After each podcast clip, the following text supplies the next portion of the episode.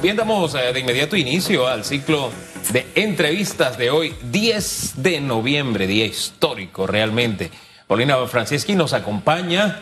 Ella es coordinadora ejecutiva nacional del Pacto del Bicentenario Cerrando Brechas. Paulina, muy buen día. El micrófono, Paulina. Pau Pau. Pau Pau. Pau, Pau muchas para gracias, Pau. muchas gracias. Pau, buenos días, muy buenos días. Usted Muy- chiricana, ¿verdad? gusto verlo. Chiricana totalmente. Yo soy, por eso es que siempre estamos bien. Los chiricanos siempre están contentos, ¿no? Cuando, eso, cuando a mí me preguntan, ¿tú eres chiricano? Yo le digo, gracias a Dios. Ay, qué bello. qué bello. Me encanta, me Ese. Hugo es una cosa seria, pero bueno, Le damos, le damos, le damos cédula, le damos cédula. le damos cédula. Celebrando hoy muchas cosas, eh, celebrando el triunfo de ayer sobre Metro, eso a mí me hace muy feliz ganarle a Metro, no, no se lo puedo negar. Lo segundo, una fecha muy importante, 10 de noviembre. eh, de verdad que hay que reconocer el trabajo de muchos hombres y mujeres en medio de esta lucha y que definitivamente hace un momento comentábamos nosotros que qué estamos haciendo como país, como patria, por, por tratar de recuperar precisamente ese espíritu luchador de alcanzar muchas cosas, no para beneficio personal, sino para beneficio de todo un país. Y definitivamente que este eh, pacto del Bicentenario Cerrando Brechas eh, es parte de, ese trabajo que estamos realizando en este momento y que debemos llevarlo a esa cima como ocurrió luego el 28 de noviembre con todo lo que arranca, porque fue de varios días, eh, eh, Paulina, y es, la gente tiene que entender que los resultados no se obtienen de la noche a la mañana, que hay que sentarse, que hay que conversar, que hay que consensuar. Y eh, nos gustaría que nos pusiera esta mañana en perspectiva un poco cómo avanza esto para Sí. contagiarnos de que hay esperanza, de que no todas las cosas están perdidas, de que las cosas sí las podemos hacer bien. Sí, muchísimas gracias, Susan. Y, y en efecto, yo creo que les escuchaba al inicio del programa y, y- y me quedé pensando muchísimo y reflexionando, eh, porque realmente yo creo que nosotros estamos como país en un momento muy interesante de la historia propia del país, eh, en donde cada vez más como que nos estamos viendo en el espejo, nos estamos autorreconociendo si somos o no somos, si hasta dónde realmente tenemos una, un Estado, una nación sólida o no. Y yo creo que todas esas son preguntas muy legítimas y, y que en efecto nos hablan de que, de que tenemos que todavía eh, evolucionar hacia, hacia otros niveles de construcción de Estado, construcción de ciudadanía, eh, que yo creo que es una clave muy importante y me conecta inmediatamente con el espíritu y el sentido del Pacto Bicentenario cerrando brechas como una oportunidad. Yo creo que es una gran oportunidad eh, para romper esquemas tradicionales. Fíjate que ese pacto, eh, y es una de las cosas que más me ha interesado en este año, eh, se galvaniza con ese espíritu de ciudadanía. Y yo creo que eso es lo que tenemos que trabajar. Tenemos que lograr que haya una, eh, un, un ciudadano maduro, un ciudadano más participativo, más comprometido, un ciudadano que aprenda a ser ciudadano. Yo creo que eso es una cosa muy importante que este proceso también eh, te va revelando, porque parece mentira, ¿no? Creo que no todo el mundo sabe lo que significa ciudadanía. Eh, muchos se, se sienten cómodos con que cada cinco años votamos y ya, pero ciudadanía significa muchas cosas más. Entonces, para nosotros en el Pacto Bicentenario, eh, observar cómo esos 186 mil panameños se movilizaron para hacer un aporte, para ingresar en una plataforma, para decirnos cuál era la brecha, cuál era la solución, y después observar a lo largo del proceso, tanto en las, en las regiones en donde fueron los procesos deliberativos, tuvimos 44 mesas en todo el territorio de Panamá, después ver lo que pasó a nivel de las comisiones nacionales.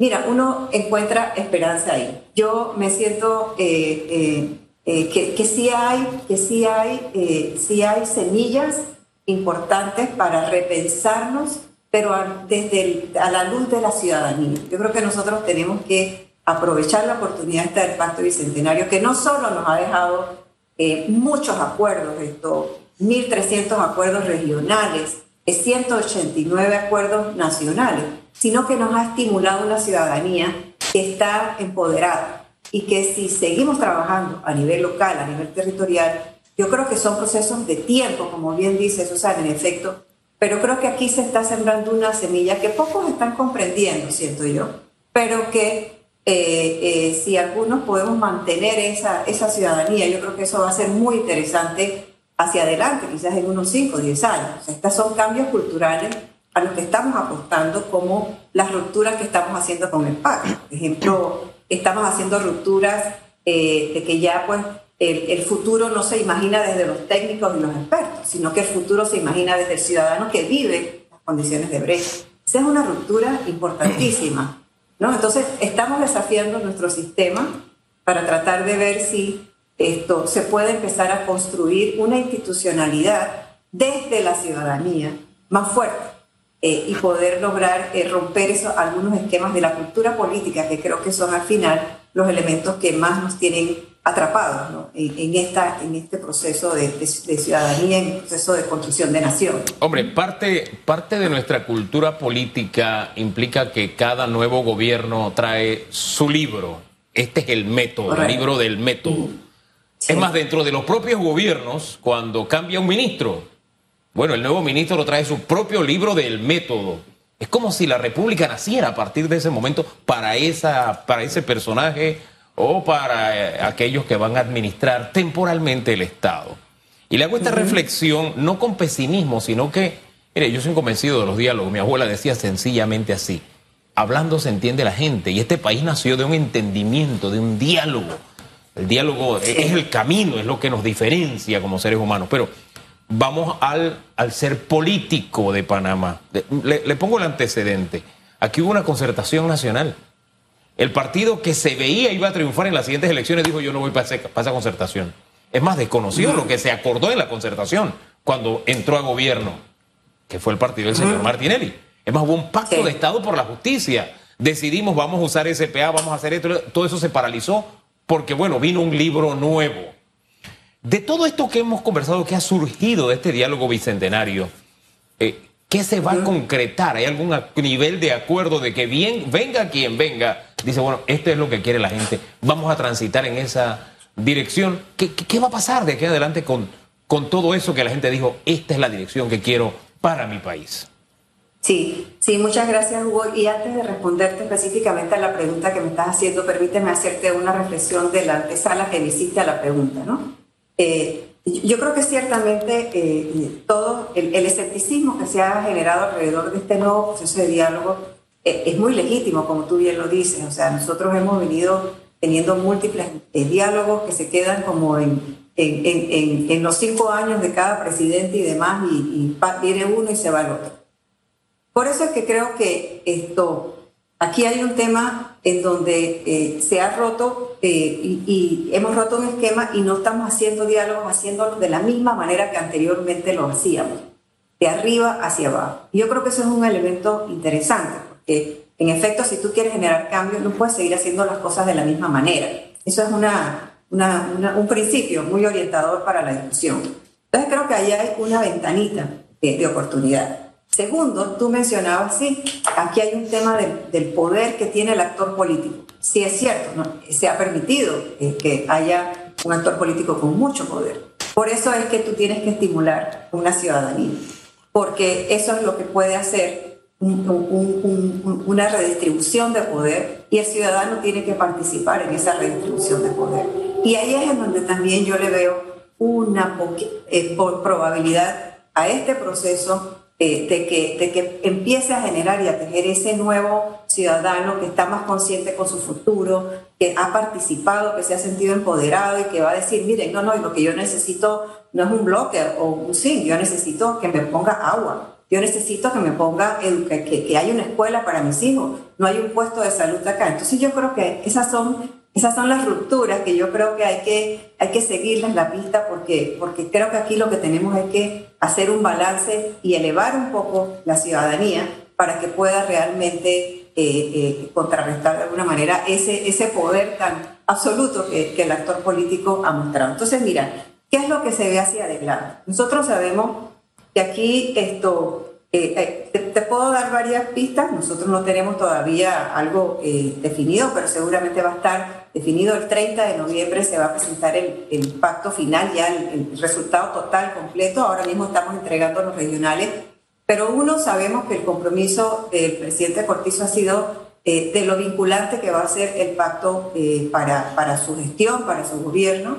Eh, dos, nosotros estamos claros que desde hecho, desde el Consejo Consultivo se estará haciendo una propuesta para que exista un ente y se continúe de alguna manera el tema del seguimiento y la implementación, pero desde el enfoque territorial, desde el enfoque del ciudadano que participó no como algo desde acá arriba, sino creo que también tenemos que cambiar ahí cómo hacemos ese monitoreo, cómo se gestiona la implementación y cómo le damos seguimiento a este proceso. Entonces estamos también trabajando del Consejo Consultivo en una propuesta que se va a presentar para efectos de que eh, pasado el 30 de noviembre eh, podamos tener un ente que continúe, eh, un, un espacio que continúe eh, con este concepto de abajo hacia arriba, gestionando que este proceso en efecto siga para adelante. Y lo más importante de esto es que aquí hay una ciudadanía que participó y dijo que quería para tener bienestar. Precisamente ahí quiero interrumpirla. Sí. Em, lo que, esto, esto es como un salón de clases. Y uno al estudiante uno le tiene en, en un año, uno le repite muchas veces conceptos para que eso al final logre calar y el estudiante lo pueda poner en práctica. Le digo esto porque hemos escuchado mucho del Pacto Bicentenario y, me gustaría que ya que tenemos una fecha, 30 de noviembre, que ya está un documento trabajado, resumirle al panameño que nos está escuchando en este momento varias cosas. ¿Desde cuándo empezaron estas, estas reuniones? ¿Cuántas horas? Yo no sé si ustedes tienen cuantificado el, tiempo, ¿cuántas horas se ha destinado a esto? Segunda pregunta, vaya anotando ahí, eh, licenciado Tercera pregunta, ¿cuántas personas han participado de esto? Eh, porque en realidad en esta oportunidad tenemos que hacer presión para que este trabajo no se engavete, más allá de los compromisos que escuchamos que en realidad esto eh, logre un, un efecto positivo. Lo hemos visto en otras ocasiones y recientemente con las reformas electorales, estas eh, paquete grande, casi de 200 artículos que fue y mire todo lo que ocasionó. Entonces, al final aquí hay un trabajo que se ha hecho eh, muy fuerte. Y la cuarta pregunta es dentro de esas personas, porque la gente a veces dice, bueno, Susan, a mí que me importa ese pacto bicentenario. para poder nosotros madurar a la población, licenciada, tenemos que hacer esta ausencia para que ellos en realidad vayan eh, eh, adoptando estos conceptos y los puedan, es más, replicar con otras personas y contarles de lo que es este pacto. Eh, Ahí participó gente solo de dinero, participó gente de todos los estratos sociales, para que la gente entienda estas cuatro cosas que le acabo de preguntar. Sí, muchas gracias, Susan, con mucho gusto. Mira, nosotros empezamos el Pacto Bicentenario justo casi el 26 de noviembre del 2020. Estamos en el tiempo que nos comprometimos a entregar un pacto que ha tomado un año eh, y estaremos entregando el pacto el 30 de noviembre con su producto final y demás. Esto ha significado un trabajo muy intenso para, para muchas personas. Al final del camino, cuando tú sumas todas las personas que se tocaron en el camino del proceso del Pacto Bicentenario, aquí tenemos que tocar las 200.000 personas que visitaron, eh, y que ingresaron propuestas y a eso le, le, podemos sumar eh, otros tantos miles de personas que participaron en las fases regionales y las fases esto, nacionales. O sea que fácilmente nosotros estamos hablando de quizás el proceso de diálogo más democrático. Literalmente más de 200.000 personas han entrado en contacto con este proceso en algún momento de las cinco fases de este proceso. Y sí, se hemos contabilizado las horas y las sesiones de trabajo que se han tenido en las regiones y en, a nivel nacional. Y lo hemos hecho porque, apelando al principio de transparencia, todas las sesiones y todas las reuniones han sido grabadas porque además tuvimos que hacerlo en virtualidad. Por eso es que yo te digo que aquí hay una ciudadanía que trabajó cívicamente, porque no hubo ni siquiera un café, o sea, no hubo ni siquiera un incentivo. Esto, y eso es muy importante anotarlo. Pero fíjate, la, la, región, las regiones, las regiones trabajaron al menos 4.500 horas de video tenemos guardadas en el repositorio del proceso del Pacto Bicentenario.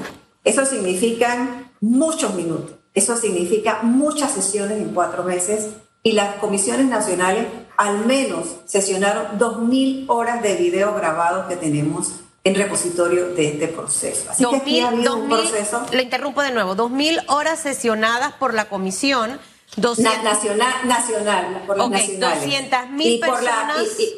involucradas en el proceso. Eh, y más o menos en, todo el tema eh, general de 4 a 5 mil horas eh, grabadas de todo lo que se hizo ahora. En estas comisiones, ¿quiénes participan? ¿Quiénes participan? Sí, voy, para allá. ¿Cómo, voy para allá. ¿cómo, cómo agarraron, para hacerlo de una forma precisa, cómo agarraron todo lo que esas 200 mil personas llevaron? ¿Y sabe por qué le pregunto esto? Porque luego que lo presenten, de verdad que será triste escuchar a voces decir es que eso no fue consensuado, es que ahí no está la opinión de este sector. Entonces, esta parte es importante. Bueno, yo te puedo decir y te voy a responder con algo que ha sido una vivencia. Eh, ¿quiénes, estuvieron en este proceso? En este proceso estuvieron personas que identificamos por un método legítimo, que es el método del mapa de actores, identificamos propiamente a las personas de las regiones. Esto fue un levantamiento de información desde las regiones para entender cuáles eran los líderes regionales, cuáles eran los actores relevantes de cada territorio, porque a ellos son los que queríamos empoderar. Nosotros sentimos, eh, Susan, que este proceso tenía que estimular que el desarrollo tenía que empezar por los territorios, desde abajo, como ha sido el espíritu de este proceso. Así que los que se sentaron fueron gente que posiblemente nunca han estado en procesos como estos, eh, y no son expertos, son, son ciudadanos, son ciudadanos que representan distintas eh, eh, actores claves dentro de las provincias, las regiones que se fueron participando en esto. Y una de las cosas que nosotros pudimos constatar fuertemente es que sí hay un sesgo muy fuerte a nivel de, del panameño promedio, de nosotros, sobre todo de la capital, de que sí, de que nosotros tenemos las verdades sobre lo que el país necesita. Yo creo que ese es un sesgo que tenemos que ir rompiendo y en efecto esto tomó un tiempo hasta que las comisiones pudieran realmente ubicarse, que aquí lo que importaba eran los aportes de la ciudadanía, las soluciones que la ciudadanía había puesto en esos 186 mil aportes escritos que quedaron en la plataforma de agua. Y fíjate lo interesante de esto, para mucha gente que participó, eh, hemos escuchado testimonios muy interesantes. Una persona me comentaba eh, casualmente la Cámara de Comercio, eh, me comentaba, mira, para mí el hecho de que nosotros pudiéramos ubicarnos en el otro, en lo que el ciudadano estaba pidiendo, en lo que el ciudadano estaba proponiendo, permitió que empezáramos a escucharnos a nosotros mismos en la mesa y poder llegar a consenso por otros, por el nosotros, eh, en, muchos de los temas que hicimos. Así que aquí hay un proceso, los actores que participaron, ellos son nuestros mejores voceros eh, porque vivieron realmente eh, procesos muy interesantes de diálogo, de consenso. Yo te quiero decir también, Susan y, Hugo, que los 1.300 tantos de acuerdos regionales y los 187 acuerdos nacionales fueron absolutamente por consenso. Hubo mucha deliberación, hubo mucho debate, eh, y eso lo registra el número de horas que estuvieron trabajando y sesionando pero todo fueron procesos de consenso, lo que, lo que habla también de que sí se pudo mover a un punto medio las posiciones de los expertos, las posiciones de los que dicen saber que tienen la, la, receta y las posiciones de los sectores que también tienen sus, sus, propios, sus propias propuestas y demás. Así que yo creo que eso es muy interesante eh, y sobre eso tendremos que, que, darlo a conocer más adelante, pero, pero creo que sí te habla de que si se logró eso, esto eh, se pueda lograr eh, pensar en, en, esa hoja de ruta eh, desde el ciudadano, ¿no? que es muy importante porque aquí es el ciudadano que habló. Aquí están las voces de la gente que vive en las brechas, de la gente que piensa que hay un mejor país y que cree que Panamá puede ser un mejor país. Entonces, el que se haya movido, yo creo que eso es muy interesante y te habla de, de, de que hay alguna luz, ¿no? Así sea una grieta, una luz que sale por una grieta, no importa, pero hay hay elementos y este proceso eh, amerita ser valorado por sociólogos, por antropólogos, por, por personas que estudian para que nos ayuden a entender realmente el significado de lo que este proceso ha sido. Y creo que nos deja muchas lecciones, muchísimas lecciones sobre lo que es posible hacer y sobre lo que todavía podemos como panameños lograr dentro de este espacio de estos 200.000 personas que estuvimos participando en esto. Y creo que eso es positivo en las circunstancias. Eh, en un país donde el caudillismo todavía vive a propósito. En un país donde las políticas o estrategias van de arriba hacia abajo, eh, una, un diálogo donde han venido iniciativas de abajo hacia arriba, de verdad que es un ejercicio, un ejercicio digno de, respeto y de análisis. Cuando digo respeto es de tomar en cuenta. Ahí es donde a veces, ahí donde, para usar las palabras de mi abuela, ahí donde siento que la puerca tuerce el rabo. Nos pasó con las reformas electorales. Hay un consenso de parte de diversos protagonistas, de diversos sectores, pero llega la institucionalidad y dice, no, así no es el asunto. El asunto es como yo quiero que se haga y como yo he hecho siempre, ¿no? Pero sabiendo que esa es nuestra realidad y que aspiramos a un mejor país, por eso estamos un día de noviembre trabajando, ¿no? Y creemos que ese mejor país es posible. Si usted tuviera que resumir los tres consensos más importantes para usted de este diálogo bicentenario, sé que hay muchos, pero para dejarlo en tres nada más porque ya el tiempo se acabó, ¿cuáles serían para usted? ¿Cuál usted valora de que estos son los consensos que valen su peso en oro? Mira, esa es una pregunta eh, muy difícil, habiendo estado y habiendo recorrido esto, y leído esos 1.361 consensos regionales y los 187 esto, eh, eh, nacionales. Pero yo diría que, la gente, mira, déjame hacerte un balance. Que la mayoría de los consensos de lo que te están hablando es que en efecto aquí hay esto, brechas fundamentales y básicas que tenemos que procurar cerrar en Panamá. Esas son determinantes. Yo creo que eso para mí es algo que, tiene que tener mucha, mucha visibilidad eh, y que todos los actores tenemos que ver cómo logramos que más panameños logren sus capacidades básicas mínimas para el mundo de hoy en día. Eso significa una buena educación, eso significa una buena salud, eso significa oportunidad. Yo creo que eh, ahí tenemos esos consensos que recogen eso, me parece que son fundamentales, porque eso es lo que nos va a permitir una transformación real. Si nosotros no trabajamos esas capacidades fundamentales que le dan el bienestar al ciudadano, eh, las transformaciones van a ser más, mucho más difíciles, porque necesitamos personas con un mejor conocimiento, personas en buen estado de salud, necesitamos que se sientan que tienen oportunidad. Entonces yo creo que esos son fundamentales. El segundo bloque de eh, acuerdos que yo creo que es muy importante y es muy fuerte es todo lo que tiene que ver con el Estado, como hemos venido hablando. El Estado con el tema de la institucionalidad, con un Estado más eficiente, con la digitalización de procesos, transparencia, corrupción. Ese bloque de, de acuerdos es muy fuerte, es muy firme, no es mayoritario, pero es muy contundente en los acuerdos que se lograron en, el proceso del Pacto del Centenario. Y desde luego, los temas puntuales de reformas del Estado están claramente indicados con tildes y con puntos en los documentos que ya son eh, accesibles, que de hecho ahora mismo tenemos el documento en la página de Ágora para que sea, pues, eh, se pueda mirar y se pueda, y se pueda valorar los 187 acuerdos finales que se lograron. Y hay un tercer núcleo de acuerdo, que me parece que es muy interesante, así como a nivel de cosas globales que te puedo decir, es que hay un concepto muy claro de que desde el punto de vista de inclusión necesitamos ser más, más incluyentes como sociedad.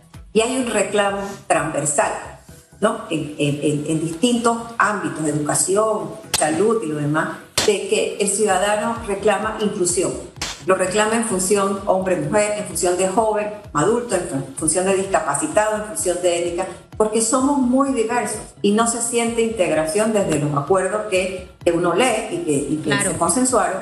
Y creo que eso es muy importante porque eso sí nos autodefine. Nosotros somos excluyentes. Las instituciones nuestras son excluyentes. Nuestra sociedad es muy excluyente.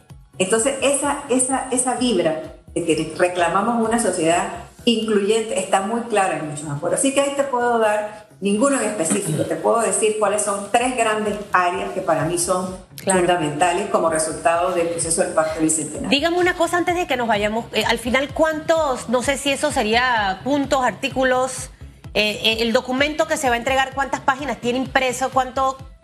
esa cantidad. Sí, correcto, sí. Sí, mira, el documento que vamos a entregar va a ser un, va a ser un documento que va a recoger eh, todos los consensos, eh, eh, los siete, 187 consensos finales nacionales que se van construyendo desde abajo. Es decir, las regiones fueron pasando a lo nacional y ahí se... Voy a ese va a ser un documento. 187, 187 acuerdos. Eso traducido en páginas, ¿cuánto es? Estamos hablando casi de un documento de más o menos 120 páginas que vamos a entregar. 120 páginas. Eh. Y ahora, ahora mismo, Susan, en, en la página de Ágora está el documento de todos los acuerdos, que es un documento de 61 páginas. Tú lo puedes bajar, tú lo puedes descargar, está absolutamente todo lo que quieras saber de los acuerdos. en la aplicación y 120 el que se va a entregar? ¿Por qué se duplica? Perdona. 61 en la aplicación ahorita para descargarlo y por qué 120 al momento de entregarlo ah, finalmente. porque el documento final va a tener también un capítulo que explica cómo se hizo todo este proceso. Okay. Cómo fueron los balances, porque eso nos parece importante que se conozca la tarea, eh, el, proceso. La tarea está hecha, señor Laurentino Cortizo. Después de esto, señora Paulina, porque lo que pasa es que hoy la buena noticia es que eh, ustedes son buenos cumpliendo en el tiempo, pueden trabajar conmigo, con los Totalmente. Deadline. Así, uno no puede darle tanta vuelta a las cosas. Segundo, creo que es algo preciso, Hugo, no es una cosa tan extensa. Ahora lo que corresponde es empezar a divulgar y no todos esos 187 acuerdos, porque si no, no se le quedan a la gente en la cabeza. ¿Por qué? Porque es la manera de recordarle al presidente se sentó, se negoció, se hizo esto, se consensuó, 200 mil personas, ¿usted qué va a hacer? Porque ahí las palabras van a sonar bonitas, pero ¿cómo logro que una sociedad sea inclusiva? Por ejemplo, eh, manteniendo el uso de partidas escondidas en, época de pandemia, por ejemplo, ¿esa es una manera de hacer inclusive a la gente? No. Entonces tienen que venir las políticas en paralelo para que eso que está en ese pacto se haga realidad.